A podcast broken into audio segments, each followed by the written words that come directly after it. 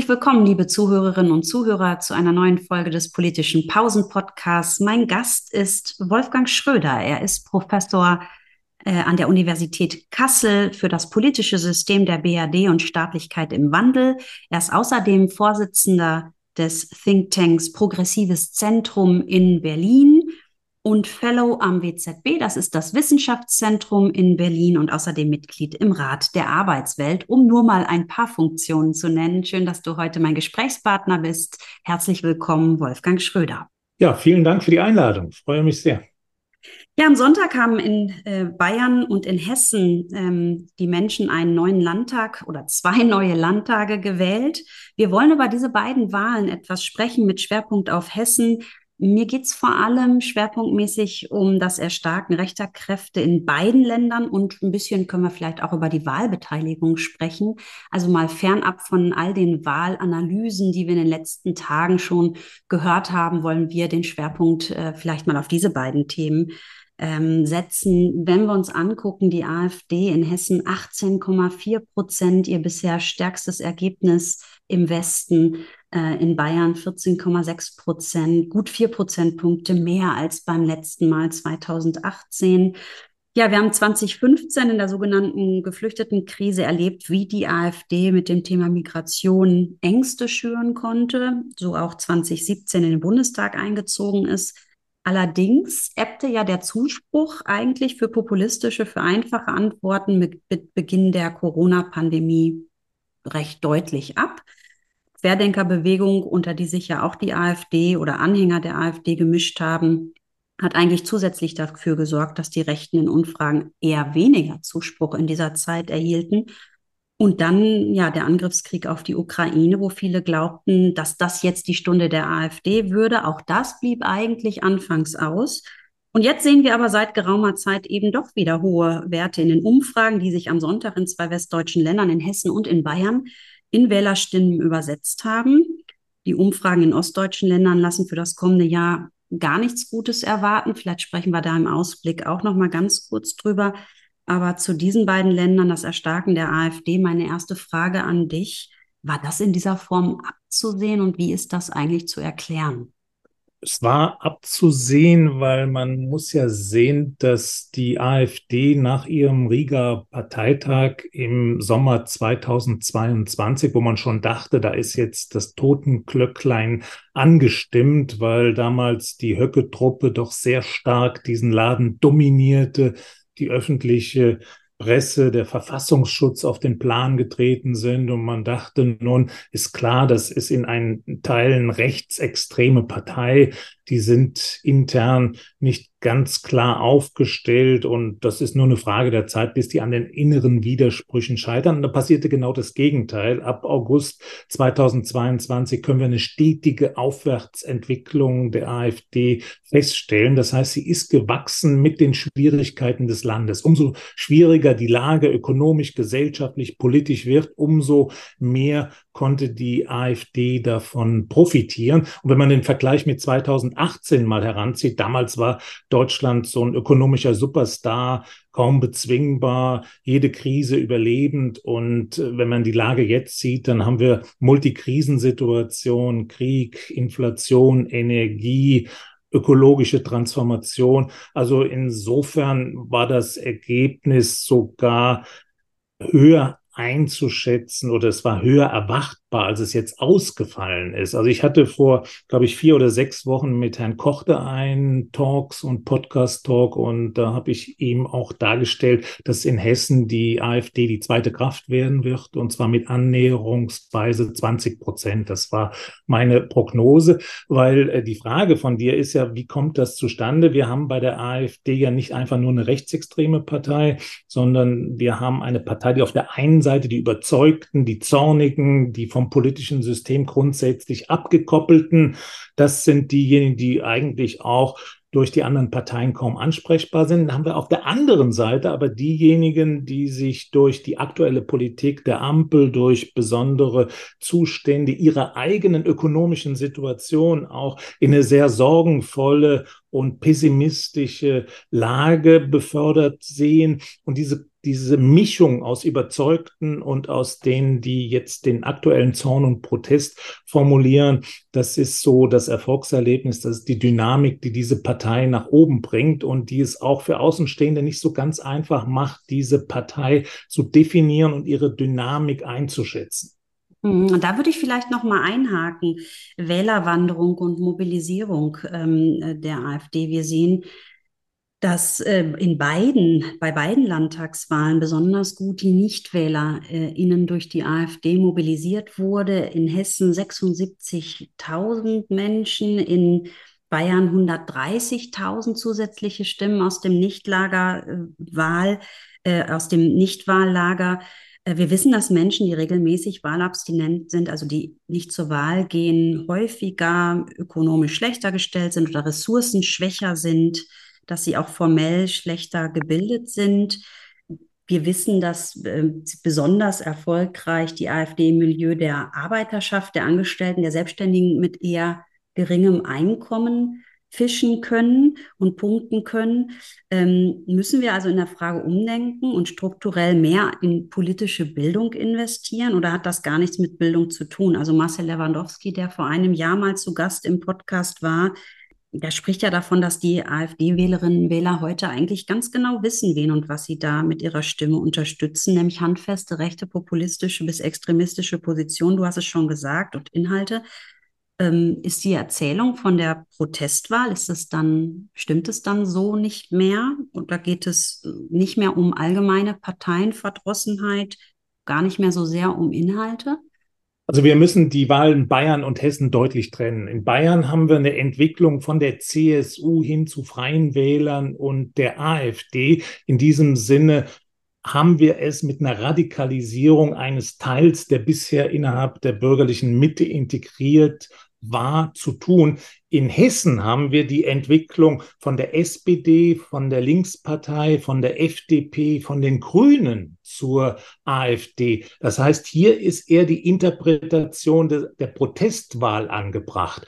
Und der von dir angebrachte Hinweis mit den Nichtwählern, den muss man leider auch relativieren, weil das war unsere Beobachtung bei den letzten Wahlen, dass die AfD primär aus dem Bereich der Nichtwähler ihre zunehmende Stimmenzahl ableitet. Das war diesmal nicht der Fall gewesen. Also wenn man auf Hessen schaut, da hat man bei der AfD insgesamt 157.000 neue Stimmen und da kommen 46.000 aus dem Bereich der Nichtwähler. Das heißt, der Anteil der Nichtwähler am Zuwachs Zuwachs der AfD liegt bei 30 Prozent.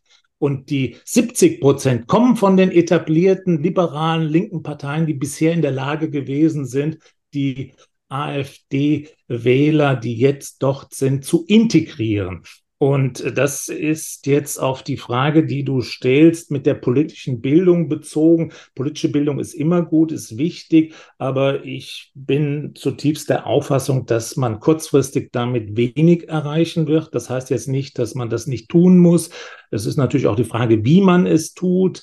Also wenn man das moralisch mit dem Zeigefinger tut, wird man da wohl auch äh, wenig erreichen, sondern das, was wir aus unseren Beobachtungen, Analysen, Gesprächen wissen, ist der Erfolg der AfD besteht ja nicht darin, dass sie rechtsextrem auftreten, sondern besteht darin, dass ihnen konzidiert wird, dass sie als einzige Kraft im parlamentarischen Reigen die Probleme offen, klar, zugespitzt anspricht. Und hinter dieser banalisierenden Vereinfachung der Verhältnisse liegt eine gewisse Erfolgsformel, die anschlussfähig ist, vor allen Dingen an die unteren und mittleren Schichten, weil das hast du ja auch sehr schön schon betont. Wir haben es bei der AfD mit einer Partei zu tun, die sozialstrukturell in außerordentlich starkem Maße auf die Arbeiterschaft setzt. Also die SPD hat in Hessen 14 Prozent Arbeiterschaft in ihren Reihen, also bei den Wählenden und die AfD hat über 40 Prozent. Die AfD hat über 40 Prozent von Menschen auch, die angeben, dass sie deshalb AfD wählen, weil es ihnen ökonomisch ganz schlecht geht. Also es hat sich schon hier gezeigt, dass es eine sozialstrukturell deprivative Dimension der Wählerstruktur gibt, die korrespondiert mit den Angeboten der AfD. Und die Angebote der AfD in dieser bipolaren Form von richtig und falsch, gut und, äh, und äh, nicht gut funktioniert insofern, als damit so eine Unmittelbarkeit suggeriert wird, die dann, wenn man den Mut, die Kraft und die Dynamik hat, auch umgesetzt werden kann in der entsprechende Politik. Und dabei wird natürlich komplett ignoriert, dass alle Materien politischer Gestaltung, alle Politikfelder, mit denen wir augenblicklich uns schwer tun, Migration, ökologische Transformation, die Frage der Energiepolitik, dass sie in einem hohen Maße in verrechtlich komplexe Strukturen eingebunden sind, ein Mehrebenensystem von der Kommune bis zur Europäischen Union. Wenn man diese Problemkonstellation als Hintergrund hat, ist klar, dass die Bewältigung und Auflösung der Konfliktlagen nur sehr mühsam, sehr kleinteilig, sehr zeitaufreibend, ressourcenauftreibend zu erreichen ist in Form von Kompromissen. Wenn aber eine Kraft auftritt und sagt, das interessiert uns alles gar nicht, wir wollen hier und direkt das verändern, was für die Leute gut ist, hat man natürlich ein Alleinstellungsmerkmal und dieses Alleinstellungsmerkmal hat für sich dann eine Dynamik, die interessanterweise gar nicht mehr an Personen gebunden ist. Ich glaube, kaum, dass die Wählenden der AfD irgendwen von der AfD kennen, vielleicht mal was von Gauland oder Weidel gehört, aber sich auch nicht weiter für die interessieren, sondern die AfD ist eine Plattform für die Artikulation von Zorn, für die Artikulation von missionarischen Botschaften, die das politische System unter Druck und Stress setzen. Das ist ihre Aufgabe und die funktioniert hervorragend. Und mhm. da ist auch noch nicht erkennbar, wo das Ende dieser politischen Funktionalität zu bestimmen ist. Ja, äh, das zu entzaubern bedeutet aber, das hatten wir auch schon angesprochen, vielleicht dann doch ein Mindestmaß an politischer Bildung, nämlich zu wissen, dass die Welt komplexer ist und dass die einfachen Botschaften die Probleme der Menschen dann vielleicht eben doch nicht lösen können. Ich würde Unbedingt. Also insofern ist natürlich politische Bildung elementar mhm. und hier muss man auch die Bereiche stärker fokussieren, in denen die politische Bildung eine Mangelware ist. Das mhm. ist äh, der Bereich der der gering gebildeten, der äh, Leute mit geringen Abschlüssen, derjenigen, die in den Grauzonen des Arbeitsmarktes stecken und äh, auch innerhalb der Betriebe, innerhalb des Feldes der ökonomischen Blockaden. Also man muss da, glaube ich, nochmal eine andere Dynamik und Zugänglichkeit entwickeln, um dieses Wissen um die Demokratie als einer mühsamen Form der Entwicklung von Kompromissen, von Integration und Ausgleich zu vermitteln. Mhm. Ein Aspekt, der mir da auch direkt einfällt, ist die Schulbildung, weil wir natürlich mit der Schulpflicht dann Zugang zu jungen Menschen haben. Und genau da würde ich auch gerne nochmal ansetzen. Mit Blick auf die Sozialstruktur haben wir schon vieles angesprochen, allerdings noch nicht so ganz genau das Merkmal Alter. Und die Frage, warum so viele junge Menschen die AfD gewählt haben. Von anderen Wahlen wissen wir, dass bisher Frauen und auch die jüngere Generation die AfD eher selten gewählt haben.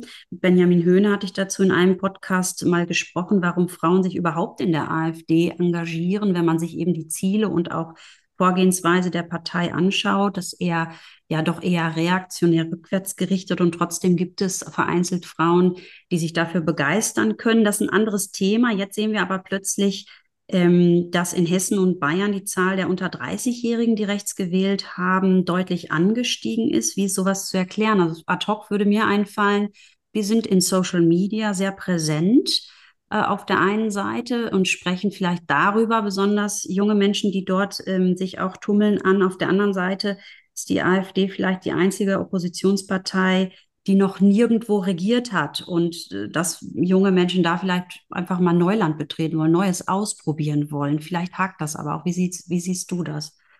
Also ich sehe zwei Gründe, die über das nochmal hinausgehen, was du nach meiner Einschätzung richtigerweise dargestellt hast. Das ist erstens, dass man nicht unterschätzen darf, welche Kraft und welchen Orientierungscharakter mittlerweile auch rechtspopulistische Milieus in den Schulen, in den Jugendclubs, in den Freizeitwelten eingenommen haben, die sich nicht nur auf dem Pausenhof und in der Freizeit im Sport- und Kulturbereich abspielen, sondern dann natürlich auch eine direkte Verbindung zum Social-Media-Bereich aufweisen. Und zweitens, da müsste man aber genauer reingehen, die Frage des Protests gegen die eigenen Eltern. Also das ist ja in der Jugendphase durchaus ein adäquates Mittel, um eine eigene Identität zu entwickeln Und dabei spielt der, das Momentum der rechten Ikonen, Sprachen, Politiken durchaus eine Rolle. Also da müssen wir uns schon mehr und stärker für die Sozialisation in den Familien und in den Schulen interessieren. Aber das Potenzial rechtspopulistischer Verankerung in der Alltagswelt junger Menschen darf man wirklich nicht unterschätzen würde ich vielleicht noch mal eine Frage anschließen wollen, die auch äh, unsere Profession ein bisschen mit in die Pflicht nimmt. Wir machen ja eigentlich in der Politikwissenschaft die Kolleginnen und Kollegen, die sich damit tagtäglich beschäftigen, wir mittelbar längst keine Elfenbeinturmforschung mehr. Woran liegt das eigentlich, dass die Erkenntnisse, die wir liefern, auch im Umgang mit, also Strategien, die angeboten werden, im Umgang gegen rechte Parteien, äh, dass, dass man den Eindruck hat, dass ähm, auf diese Empfehlungen und diese Strategien kaum reagiert wird äh, durch die politischen Parteien ähm, und im politischen Alltagsgeschäft. Was müsste sich da aus, aus deiner Sicht ändern und was sind vielleicht die Gründe dahinter? Ich bin da nämlich selber auch manchmal ratlos als Politikwissenschaftlerin. Also ich bin mir unsicher, ob die Politikwissenschaften mit ihren Forschungen bislang hinreichend stark verstanden hat, welche Kraft das rechte Denken, die rechte Lebensweise in bestimmten gesellschaftlichen Substrukturen besitzt. Und ich bin mir auch unsicher, ob Zugänge bestehen. Meiner Beobachtung nach sind die meisten Erkenntnisse und Empfehlungen, die seitens der Politikwissenschaft, der politischen Didaktik, der politischen Demokratiebildung ausgesprochen werden, doch sehr allgemeine Art, die glaube ich, für die Parteien im Grundsätzlichen durchaus hilfreich sind als Grundorientierung, aber in der operativen Übersetzung auch nicht so zielgerichtet, dass man hier über eine Erfolgsformel verfügen könnte, die auch unabhängig von der eigenen Kontextualität eingesetzt werden kann. Das heißt also, was wir, glaube ich, stärker brauchen, ist die Anerkennung, dass wir es hier mit einem mittelfristig bis dauerhaften Phänomen zu tun haben, also nicht mehr eine vorübergehende Sondersituation, wo man jetzt mal überlegen muss, wie sage ich es meinem Kinde. Und zweitens dann auch diese Investition in die politischen Mandatsträger, wie können sie damit umgehen? Und das ist nicht nur eine kognitive Dimension, sondern es ist ja eine Frage des Habitus, es ist eine Frage der Empathie, es ist eine Frage der Haltung sehr stark, weil das scheint mir auch eine Antwort auf die Fragen, die seitens der zornigen, unzufriedenen, die jetzt nicht unbedingt rechtsextrem sind, aber sich in diesem Wirrwarr der Verhältnisse nicht zurechtfinden und auch für sich den Eindruck haben, sie kommen da zu kurz zu sein, dass sie von der Politik stärker verlangen, dass hier eine Haltung ist, wir haben verstanden und wir sehen eure Schwierigkeiten, wir sehen euer Leiden. Das muss ja nicht bedeuten, dass sie denen dann im zweiten Punkt gleich nach dem Munde reden und im dritten Punkt gleich versprechen können, dass das morgen realisiert wird.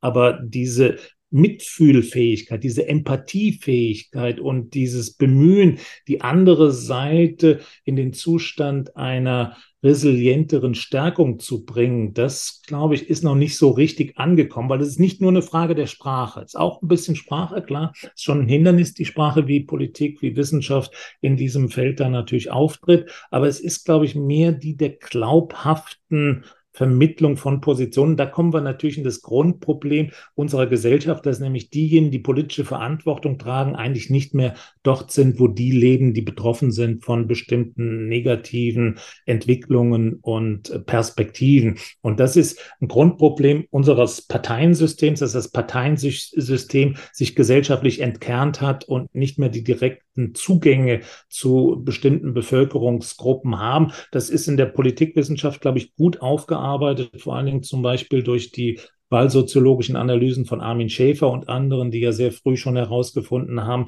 wie äh, selektiv das Wählen über die sozialen Schichten und äh, territorialen Dimensionen in Städten und äh, in bestimmten Bevölkerungsgruppen sich verteilt. Mhm. Ja, ich glaube, da sind relativ viele Hausaufgaben noch zu machen, seitens der Politik, demokratiepolitische Angebote äh, auszuweiten. Die werden ja jetzt gerade eher zurückgefahren und auf unserer Seite in der Politikwissenschaft sicherlich ähm, weitere Lösungsangebote eben auch zu entwickeln ähm, und diese dann auch so zu kommunizieren, dass sie quasi ja, man kann sagen, Politik praktisch Eingang finden, so wie du es geschildert hast. Vielleicht eine letzte Frage, weil die Zeit uns schon wieder davon galoppiert. Im nächsten Jahr sind Landtagswahlen in Brandenburg, Sachsen und Thüringen. Wir wissen, dass die AfD im Osten noch stärker ist.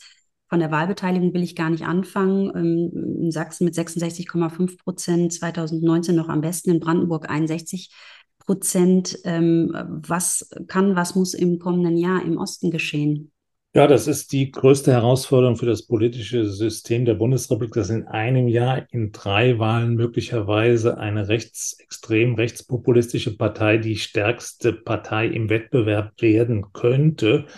Und angesichts dieser Herausforderung muss das Gespräch zwischen den demokratischen Parteien intensiviert werden. Sie müssen sich darüber verständigen, welche Gefahr, Bedrohung sie in der AfD sehen. Sie müssen eine klare Trennung hinbekommen zwischen der Partei als Träger antidemokratischer Politik. Also das Ziel der AfD ist ja gewissermaßen mit den Mitteln der Demokratie die Demokratie zu zerstören und auf der anderen Seite die Wählenden. Und hier muss man schon deutlich differenzieren zwischen denen, die überzeugt rechtsextrem sind und denen, die eben orientierungslos, enttäuscht, sozial geschwächt und infolgedessen nicht in der Souveränität im politisch-ökonomischen System sich bewegen, wie das angesichts gleichwertiger Bürgerschaften wünschenswert und notwendig ist.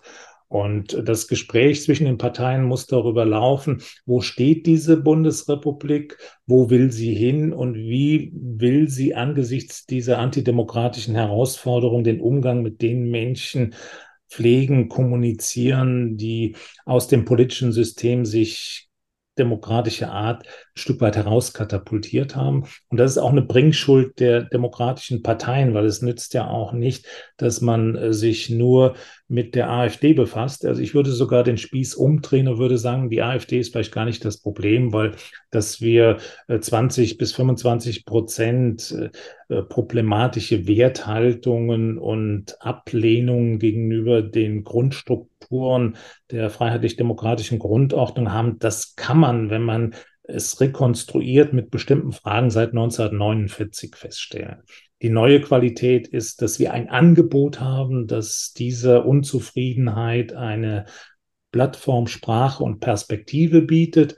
Und das Grundproblem scheint mir perspektivisch eher die Mitte der Gesellschaft zu sein. Wie kann und muss sich diese Mitte aufstellen, dass sie wieder integrationsfähiger wird, dass sie empathiefähiger wird, dass sie denen, die möglicherweise desintegriert und nicht den bestehenden Strukturen einverstanden sind, eine Einladung aussprechen kann. Und das ist ja kein einmaliger Akt, sondern das ist dann schon auch ein Paradigmenwechsel in der Perspektive. Also ich würde dafür plädieren, vom Blick auf die AfD stärker den Blick auf die Mitte zu richten und zu überlegen, wie die Stabilität der Mitte zu organisieren ist, weil, wie gesagt, das äh, Spektrum rechts der Mitte, das gab es immer, das ist keine Neuerung. Die Innovation ist natürlich die AfD, die auf einer gramscianischen Methode aufbauend außerordentlich klug die gesellschaftlichen Verhältnisse scannt, analysiert und das weitaus besser als die anderen Parteien. Die haben mehr Verständnis von der Gesellschaft als die Grünen und die SPD zusammen. Ja, weil sie klug analysieren, natürlich auch in die Zukunft hinein ex extrapolieren. Wir wissen, dass politische Einstellungen sich nicht ad hoc verändern und von daher ist das, was du gerade gesagt hast, wahrscheinlich also das Gesprächsangebot eher heute als morgen ähm, zu machen intensiviertes Gespräch, hast du eben gesagt. Es war ein sehr intensives Gespräch zwischen uns. Ganz, ganz herzlichen Dank, dass du zu Gast im politischen Pausen-Podcast warst. Wolfgang Schröder von der Universität Kassel. An dieser Stelle herzlichen Dank und alles Gute. Ja, vielen Dank für die Einladung.